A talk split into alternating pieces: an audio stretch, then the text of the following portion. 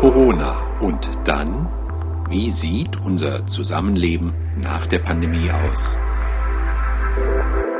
Hallo und herzlich willkommen. Hier ist Rainer Erises. Herzlich willkommen zum Podcast. Ich spreche heute mit Frau Dr. Theresa Tenbergen. Sie ist Pfarrerin in Weimar, Pfarrerin der evangelischen Kirche und mit ihr spreche ich heute über ihre Arbeit mit der Gemeinde, über Friedensgebete, die in Weimar wöchentlich stattfinden. Wir sprechen über Corona, aber natürlich blicken wir auch auf die russische Invasion in der Ukraine. Diese Krise scheint ja zumindest in unserer Wahrnehmung die andere Krise, die Pandemie, abzulösen.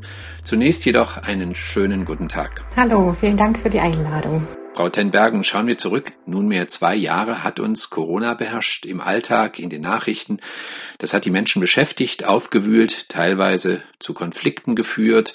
Sie als Pfarrerin erleben Sorgen, Konflikte hautnah wenn sich Menschen an Sie wenden, erleben Sie denn in Ihrer Arbeit auch so eine Zerreißprobe innerhalb der Gesellschaft, eine Spaltung unter den Menschen, worüber in der Politik ja immer wieder diskutiert wird? Ich bin immer vorsichtig mit dem Begriff Spaltung, weil der suggeriert, dass es Hälften gäbe, was wir so nicht erleben ich würde vielleicht von Brüchen sprechen, also sowohl biografische Brüche bei den Personen als auch Brüche innerhalb unserer Arbeitsstrukturen, als auch Brüche, die wir gesellschaftlich wahrnehmen und die sich durch vieles durchziehen. Also in der ganz praktischen Alltagsarbeit, also ganz viel erleben wir, dass, dass Dinge, die es gab, nicht mehr fortgesetzt werden und ähm, dass wir vor Herausforderungen stehen, die vor zwei Jahren noch nicht so in dieser Weise absehbar waren. Mhm. Sie sagen Brüche, meinen Sie damit Brüche, die Sie wahrnehmen in Ihrer Gemeinde, also im Miteinander mit den Menschen oder auch innerhalb der Kirche? Also ich würde es zuerst mal bei den Menschen der Gemeinde festmachen, in ganz unterschiedlicher Weise. Also es gibt Menschen, die sich sehr zurückgezogen haben, die also gar nicht mehr in den Gemeinden vorkommen. Es gibt Menschen, die das Gefühl haben, sie dürfen nicht mehr in der Gemeinde vorkommen, weil sie ausgeschlossen werden durch die Hygienemaßnahmen.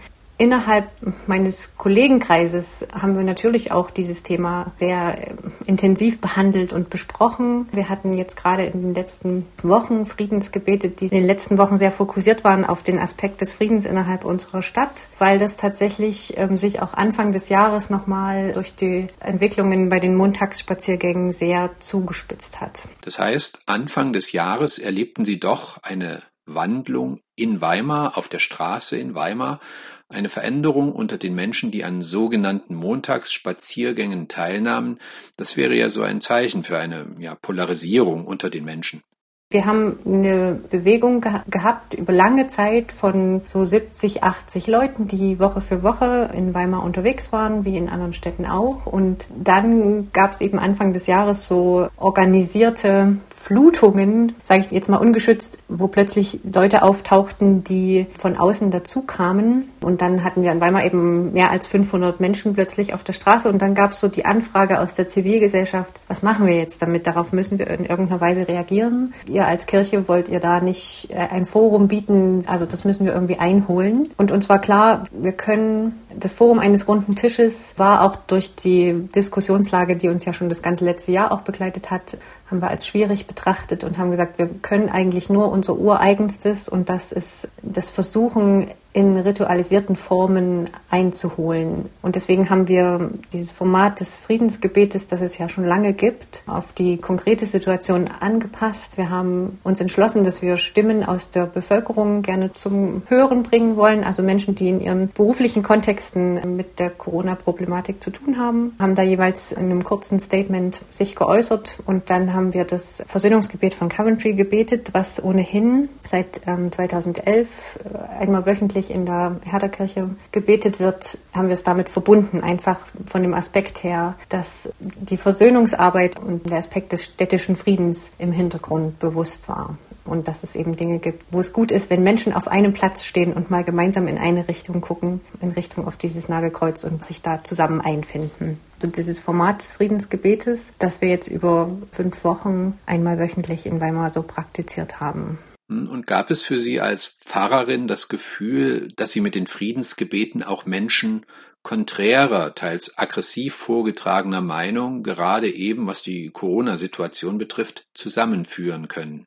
Die Entwicklung, die es gab, war eben tatsächlich so, dass es deutlich sichtbar war, dass die Montagsspaziergänge von Menschen missbraucht wurden, um in einer Weise extreme Meinungen zum Ausdruck zu bringen. Das gab es ja in anderen Städten auch. Und das brachte in die Lage, dass es irgendwie das Bedürfnis gab, dass die Zivilgesellschaft sich da sehr klar auch dagegen positioniert. Und das hat aber zur Folge gehabt, die Montagsspaziergehenden sind ja auch keine homogene Gruppe. Da gibt es ja ganz unterschiedliche Fragestellungen, mit denen Menschen da hinkommen und die sich dann auch, auch zu Recht dagegen gewehrt haben, ähm, so auf eine Stufe gestellt zu werden mit Rechtsextremen. Und das war so ein bisschen die Ausgangslage. Und was wir sehr wahrgenommen haben, ist also, dass es eine kleine Gruppe von Menschen gibt, die, naja, die sich sehr wenig gesehen fühlten in, in dem, was sie kritisch zum Ausdruck bringen wollten. Und das, das einzufangen und trotzdem bei einer klaren Position zu bleiben und trotzdem zu sagen, es gibt auch viele andere Menschen, die auch zu unserer Gemeinde gehören. Also das ist vielleicht so das größte Spannungsfeld, dass die Frage ist, wer sind wir eigentlich als Gemeinden, als Gesellschaft? Wie können wir das zusammenhalten?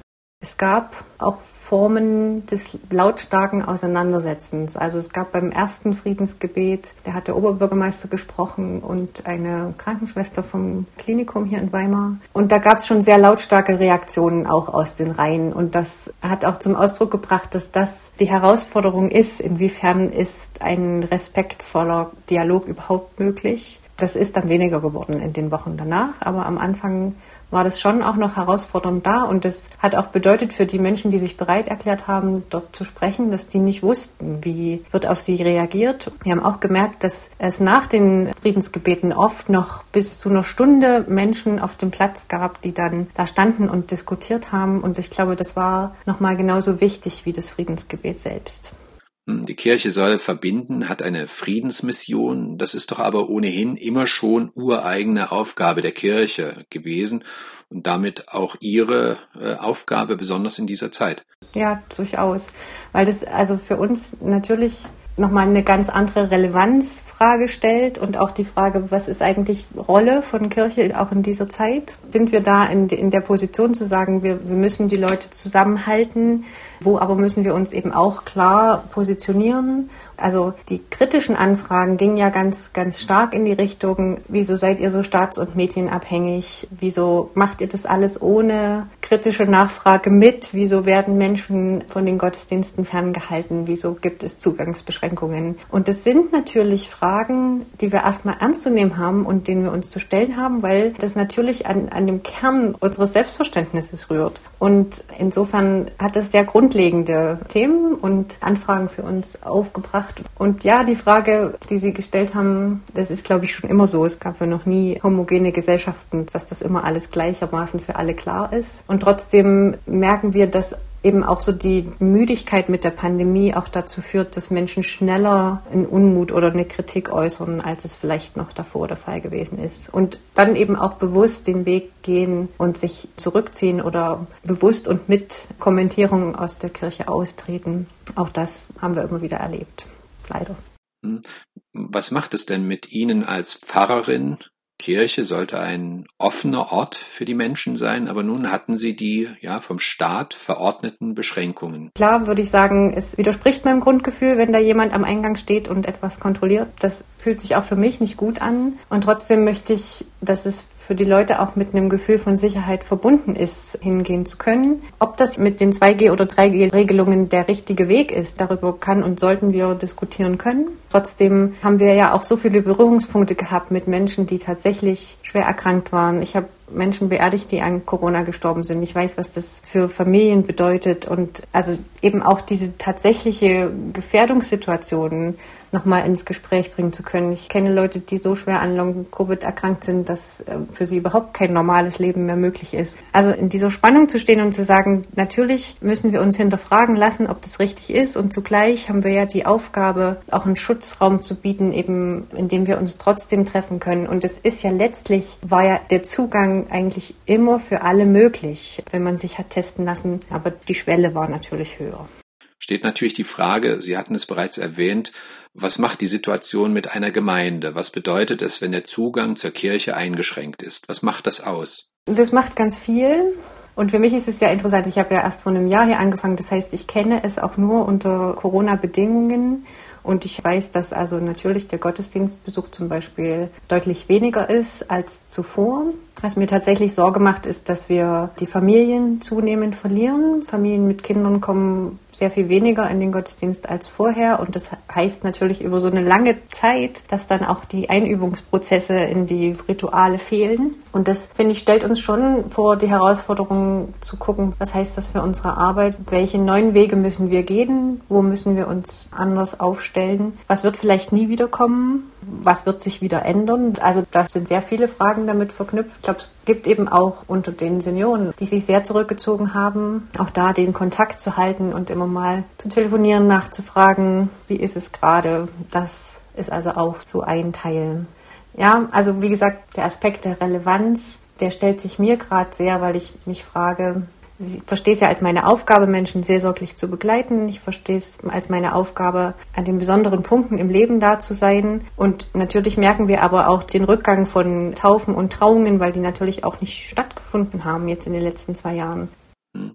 Hat sich denn etwas verändert in der Trauerarbeit? Wir kennen die Fernsehbilder von Särgen an sogenannten Corona-Hotspots. Viele Menschen auf den Intensivstationen starben. Begleitet Sie dieser Gedanke an diese besondere Erkrankung etwa bei den Beerdigungen? Ich selbst habe einige Menschen beerdigt, bei denen ich weiß, dass sie an Corona gestorben sind. Das heißt für die Familien in der Regel ganz unterschiedliches. Einmal bezieht sich das immer auf die Prozesse des Abschiednehmenkönnens. Das ist jetzt im letzten Jahr dann schon besser gewesen als noch davor, als es eben so dieses, diese Zeit in den Krankenhäusern gab, wo man, wo man sich gar nicht nochmal sehen konnte. Das heißt natürlich für die Trauerarbeit ganz viel. Ähm, und trotzdem bringt es natürlich Fragen auf. Und wenn dann plötzlich aus einer Zahl ein konkreter Fall wird, dann verändert das die ganze Sichtweise auf Dinge. Auch manchmal in überraschender Weise. Manchmal sind trotzdem Familienangehörige von Menschen, die an Covid gestorben sind, trotzdem noch sehr kritisch, auch mit Maßnahmen, was dann für mich schwer nachvollziehbar ist, aber es sei ihnen ja anheimgestellt. Und ja, also meine Erfahrung ist so, dass das Thema auch diese, ja, die Durchlässigkeit erhöht hat. Also sowohl bei ganz konkreten Sterbefällen als auch generell in Gesprächen nehme ich wahr, dass Menschen dünnhäutiger geworden sind und dass der Punkt, an dem was implodiert oder explodiert, schneller erreicht ist. Und ich glaube, dass es Trauerprozesse eben nicht nur gibt, wenn jemand gestorben ist, sondern dass es die tatsächlich auch pandemiebedingt gibt hinsichtlich Dinge, von denen Menschen Abschied genommen haben, die ihnen Sicherheit bedeuteten. Ich spreche heute mit Theresa Tenbergen, evangelische Pfarrerin in Weimar. Vielleicht noch eine Frage zum Umgang mit dem Tod. Das mag jetzt ja seltsam klingen, aber ist der Tod, äh, der Tod wegen Corona anders?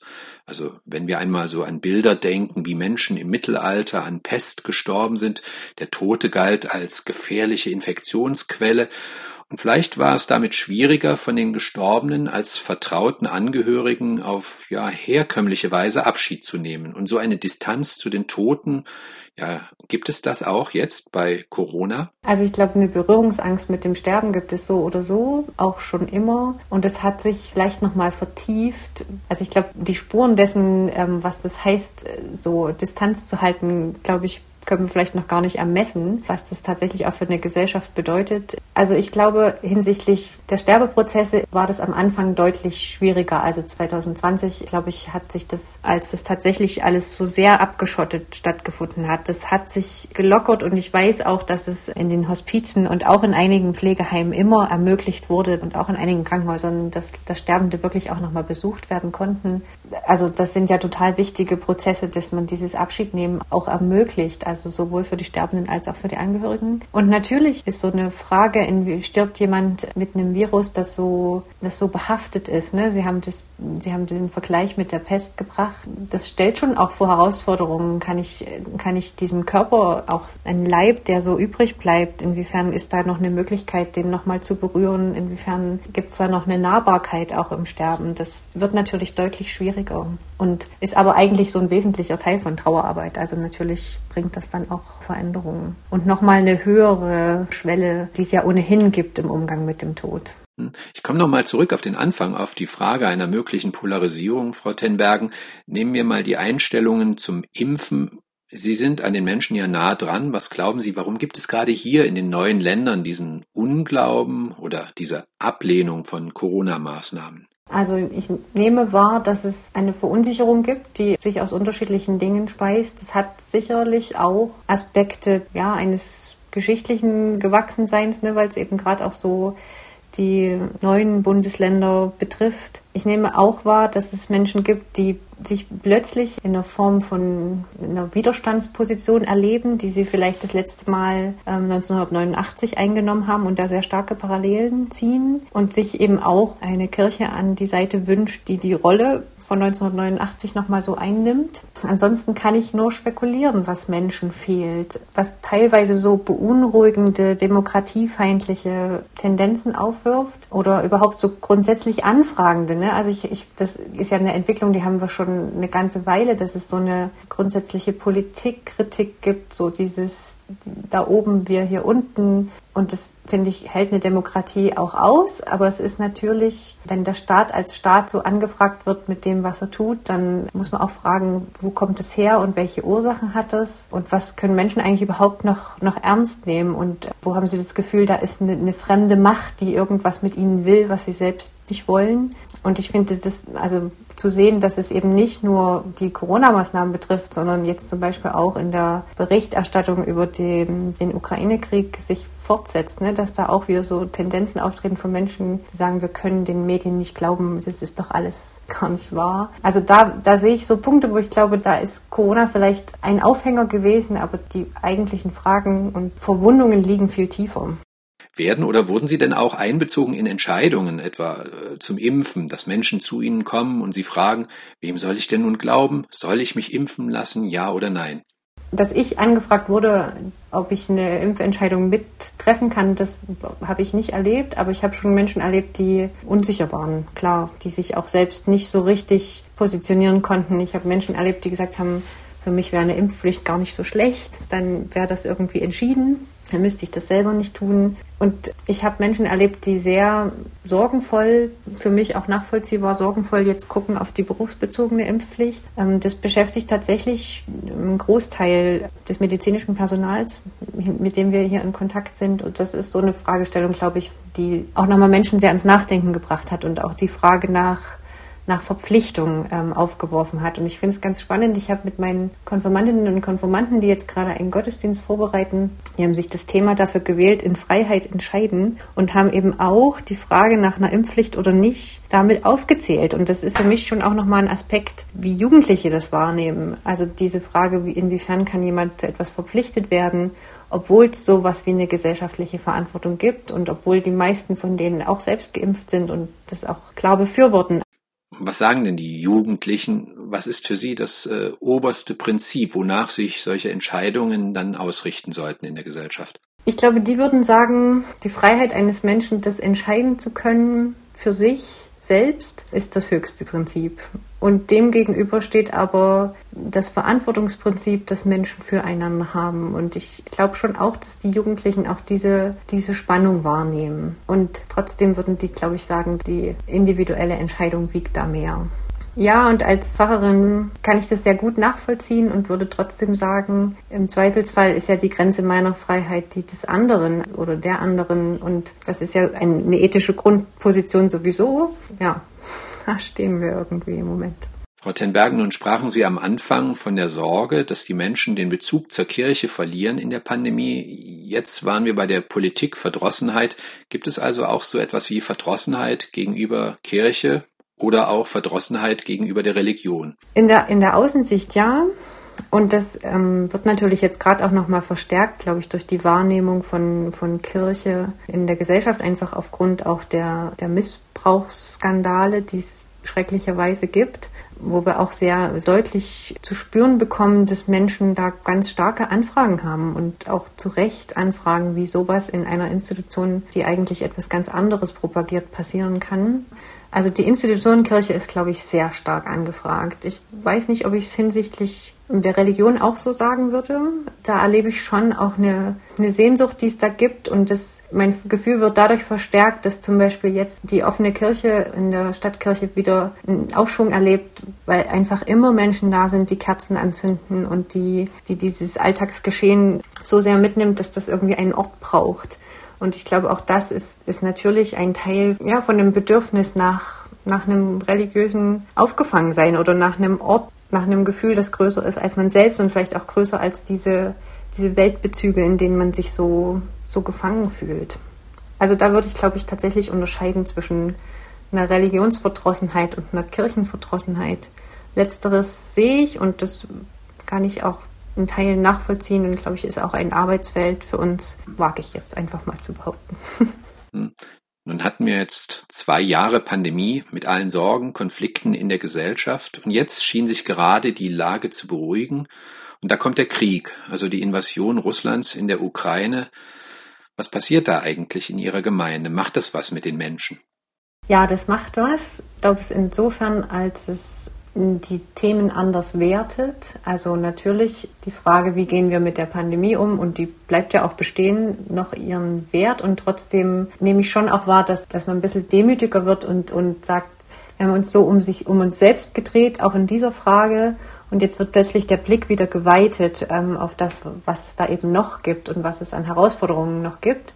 Und ich nehme schon auch so eine Solidaritätsbewegung wahr, die in allem dem, was als schrecklich empfunden wird, Menschen ja auch enorm mobilisiert. Also es gibt unglaublich ja viele Menschen, die anfangen, sich zu organisieren, Hilfstransporte zu organisieren. Heute stand wieder jemand vor der Tür und hat gefragt, wo kann ich denn was hin spenden? Also ich glaube, das ist einfach, das ist ein ganz, ein ganz großes Thema, weil es auch, weil der Wunsch irgendwie aus der eigenen Ohnmacht herauszukommen so da ist und da sich, sich Wege sucht und finden muss. Also insofern bringt das Thema eine Veränderung natürlich mit sich. Und im besten Fall auch nochmal eine sinnvolle Relativierung vielleicht, was uns so aufgeputscht hat auch die letzten Wochen.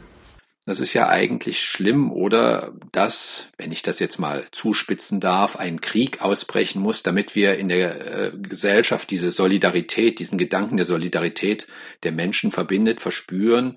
Wenn ich mal auf den Anfang unseres Gesprächs blicke, da fragte ich nach Polarisierung in der Gesellschaft. Und jetzt geht's, da der Krieg ausgebrochen ist, um Hilfe, ums Mitfühlen. Wir haben das ja auch am Anfang der Pandemie gab es ja auch ganz, ganz riesige Solidaritätsbewegungen. Ich glaube durchaus, dass auch so eine Ausnahmesituation immer ähm, auch Kräfte freisetzt, die voller Kreativität sind und die so die, diesen Kern an, an Mitmenschlichkeit hervorbringen können. Also man sagt ja immer, die Krisenzeiten bringen das Beste und das Schlechteste im Menschen zum Vorschein. Und das es ist sicher beides. Und trotzdem würde ich sagen, das braucht kein Mensch. Und es ist ganz schrecklich, was wir erleben. Und ich merke eben auch, dass es eben nicht nur diese Auswirkungen hat, sondern dass es auch Menschen ganz sehr lähmt und dass es traumatische Kriegserinnerungen hervorbringt bei den Alten, aber auch bei Menschen, die aufgrund anderer Fluchterfahrungen mit, mit Kriegserinnerungen plötzlich konfrontiert werden. Und das also eigentlich, finde ich, hätten wir eine Erholungsphase sehr viel dringender nötig gebraucht als dieses erneute sich hineingeben in eine neue Herausforderungssituation. Aber das, damit können wir jetzt einfach nur umgehen. Ja, gar nicht so einfach, in dieser Situation ein Ende zu finden. Aber gehen wir zurück zu Corona, Frau Tenbergen.